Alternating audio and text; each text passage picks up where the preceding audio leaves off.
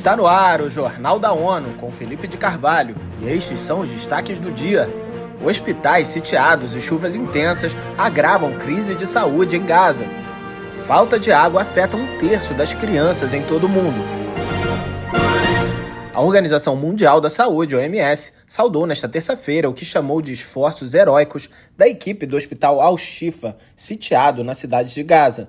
A agência expressou preocupação com centenas de milhares de pessoas deslocadas na região, onde fortes chuvas causaram inundações e agravaram a crise aguda de saúde. Falando a jornalistas em Genebra, a porta-voz da OMS, Margaret Harris, disse que a chuva aumentará ainda mais o sofrimento das pessoas em Gaza. We are begging for a ceasefire to happen now. A porta-voz enfatizou que a agência da ONU implora para que um cessar-fogo aconteça agora. Harris descreveu em detalhes a terrível situação no hospital Al-Shifa, um foco de operações das forças de defesa de Israel, que afirmam que o Hamas estabeleceu um centro de comando sobre o hospital. A alegação é negada pela equipe médica. Falando dos heróicos profissionais de saúde, Harris disse que eles estão fazendo tudo o que podem para continuar mesmo com a instalação sem energia desde 11 de novembro e com grave escassez de comida e água potável no local. Pelo menos um terço das crianças vive em áreas expostas a uma escassez de água alta ou extremamente alta em todo o mundo. As alterações climáticas ameaçam piorar ainda mais a situação, afetando cerca de 739 milhões de menores. Os detalhes com Eleutério Guevani. O Fundo das Nações Unidas para a Infância Unicef lançou o relatório Criança Mudada pelo Clima na preparação da 28ª Cúpula do Clima COP28. O evento será realizado nos Emirados Árabes Unidos entre 30 de novembro e 12 de dezembro. O estudo revela que em 2022, um total de 953 milhões de crianças estavam expostas a estresse hídrico alto ou extremamente alto.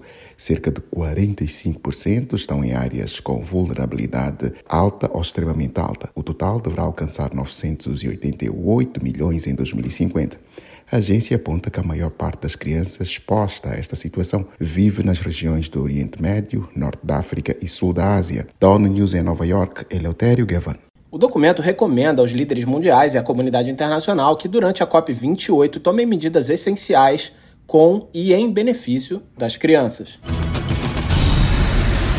Negociadores se reúnem até domingo em Nairobi, no Quênia, para uma série de conversas destinadas a criar um instrumento global legalmente vinculante para acabar com a poluição por plásticos. Acompanhe com Mayra Lopes. As discussões, representando a terceira sessão do que é conhecido como Comitê de Negociação Internacional, ocorrem em meio a uma crise global de poluição por plásticos. Segundo o Programa das Nações Unidas para o Meio Ambiente, a humanidade produz cerca de 430 milhões de toneladas de plástico. Anualmente, dois terços se tornam resíduos rapidamente, poluindo a terra, o mar e o ar e penetrando cada vez mais na cadeia alimentar humana.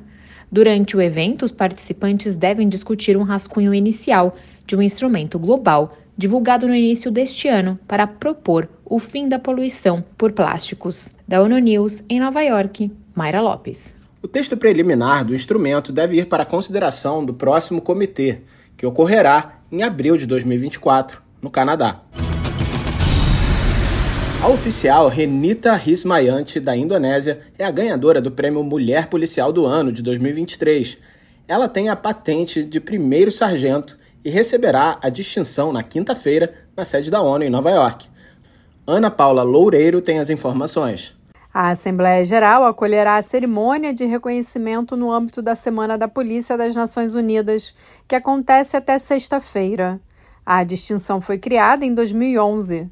Renita Rismaiante é oficial de banco de dados criminais na missão da ONU na República Centro-Africana, a MINUSCA.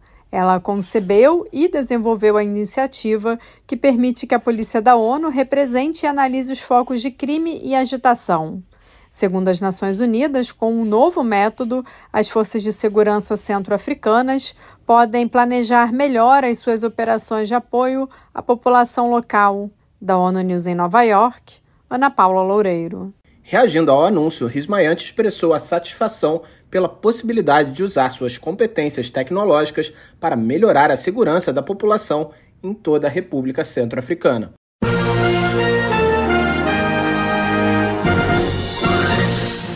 Esse foi o Jornal da ONU. Mais informações na nossa página news.n.org/pt nas nossas redes sociais.